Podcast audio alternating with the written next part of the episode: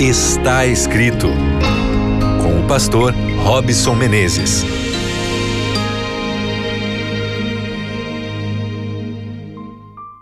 Olá para você que está ligado aqui na Rádio Novo Tempo. Está começando o seu programa Está Escrito, que tem como objetivo te levar à reflexão na palavra de Deus, para que você tenha a esperança renovada dentro do seu coração para então viver para Ele, viver por Ele em todas as coisas e em todos os lugares. Muito prazer, eu sou Robson Menezes e quero mandar um grande abraço para você que acompanha pela frequência aberta do sinal das grandes metrópoles do Brasil, como a cidade de Curitiba, Florianópolis, Porto Alegre, Belém, Salvador e Vitória. Muito obrigado pelo carinho da sua audiência e também pela sua companhia. Eu quero mandar também um abraço especial para você, anjo da esperança, que possibilita a pregação através aqui do rádio.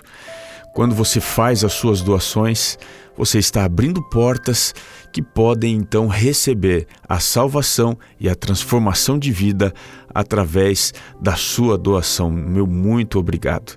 Você que acompanha o programa Está Escrito sabe que nós estamos aqui numa jornada através da Bíblia para entender como ter e desenvolver emoções que sejam saudáveis e que nos ajudem a enxergar a vida com mais leveza em meio aos conflitos do dia a dia. No programa de hoje, nós vamos falar sobre a alegria.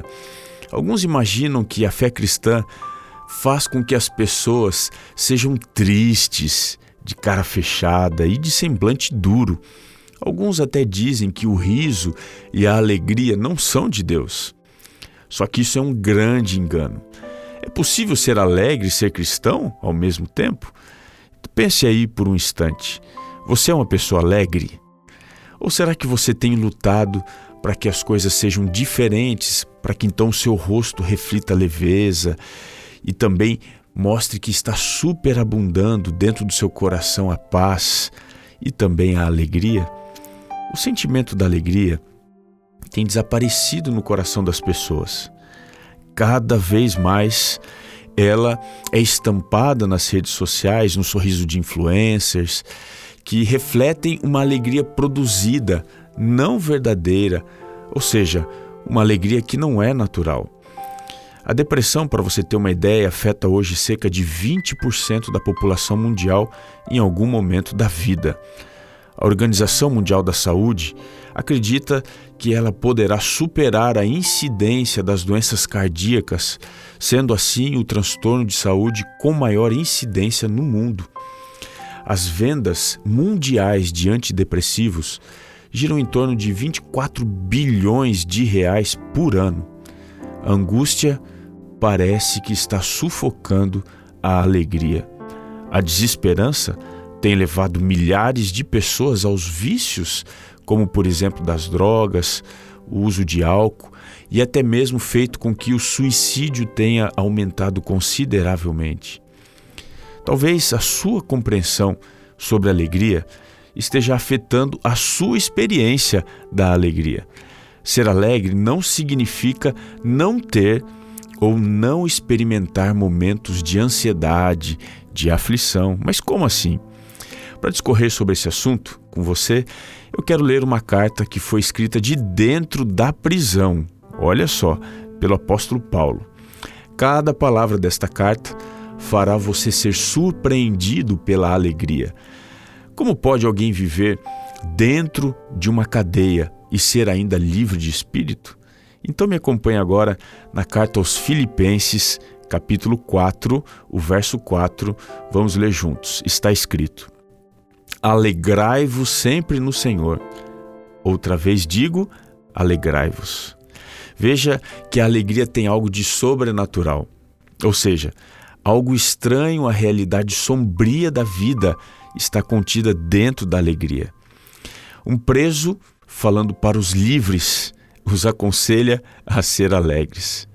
Paulo tinha tudo para ser um homem revoltado com Deus, magoado com as pessoas, solitário, não por causa da sua cela, mas pelo abandono de alguns de seus amigos próximos. Ele foi traído por alguns, enfrentou o naufrágio. Olha só que coisa! Tudo que poderia fazer este apóstolo ser amargurado e infeliz não era suficiente para trancá-lo atrás das grades de espírito. Ele vivia em liberdade, mesmo estando aprisionado. Mas qual era o seu segredo? Preciso avançar aqui com você. Antes, eu preciso também deixar claro que a alegria não está condicionada a um contexto positivo. Ela pode existir em meio aos problemas e angústias. Agora, avançando um pouco, o que é a verdadeira alegria? Então vamos lá. A palavra alegria, na língua grega, a língua do Novo Testamento, tem a mesma raiz da palavra graça. Elas são cognatas, ou seja, têm a mesma origem e o significado aproximado. Isto significa que quem vive a graça vive alegre. E o contrário é verdade também. Quem é alegre tem a graça em sua vida. De acordo com os evangelhos, a vinda de Jesus trouxe um tempo de alegria. De acordo com Mateus 9,15, diz: Podem acaso estar tristes os convidados para o casamento, enquanto o noivo está com eles? Observe que o efeito da obra de Cristo e da sua pregação é trazer alegria ao coração das pessoas. Como, por exemplo, sentiu Zaqueu uma grande alegria quando ele desceu da árvore para levar Jesus para dentro da sua casa, conforme está lá em Lucas 19, verso 6. Jesus mesmo disse em Mateus 5,12: Regozijai-vos e exultai, porque grande é o vosso galardão nos céus. Nós somos alegres porque o nosso destino é o céu, e isto ninguém pode tirar da nossa alma. A alegria é uma consequência importante dos milagres de Jesus, conforme Lucas 13, 17 diz. Entretanto, o povo se alegrava por todos os gloriosos feitos que Jesus realizava. A alegria é resultado de uma ação sobrenatural divina de salvação. Quem experimenta a graça de Deus transborda de dentro para fora a alegria, porque ele está em plena comunhão com Deus e com os seus planos. Isso ficou muito claro na vida e no ministério de Cristo. A alegria que ele tinha era resultado de uma plena comunhão com o Pai, conforme João 14:20 diz. E assim, como seu relacionamento era de intimidade com o Pai, ele possibilitou que eu e você também experimentemos esta plena comunhão com o nosso Pai. E como resultado, João 15,11 diz: Tenho-vos dito estas coisas para que o meu gozo, a minha alegria esteja em vós e o vosso gozo, a vossa alegria seja completa. Alegria em Cristo é completa, portanto, ela é perfeita. E por ser assim, ninguém pode tirá-la de dentro de nós. Se está faltando alegria na sua vida, o que está faltando mesmo é a presença de Deus em seu coração. Eu quero te fazer um convite para pensar no conselho de Paulo. O meu conselho é o mesmo dele. Alegrai-vos sempre no Senhor. Outra vez digo, alegrai-vos.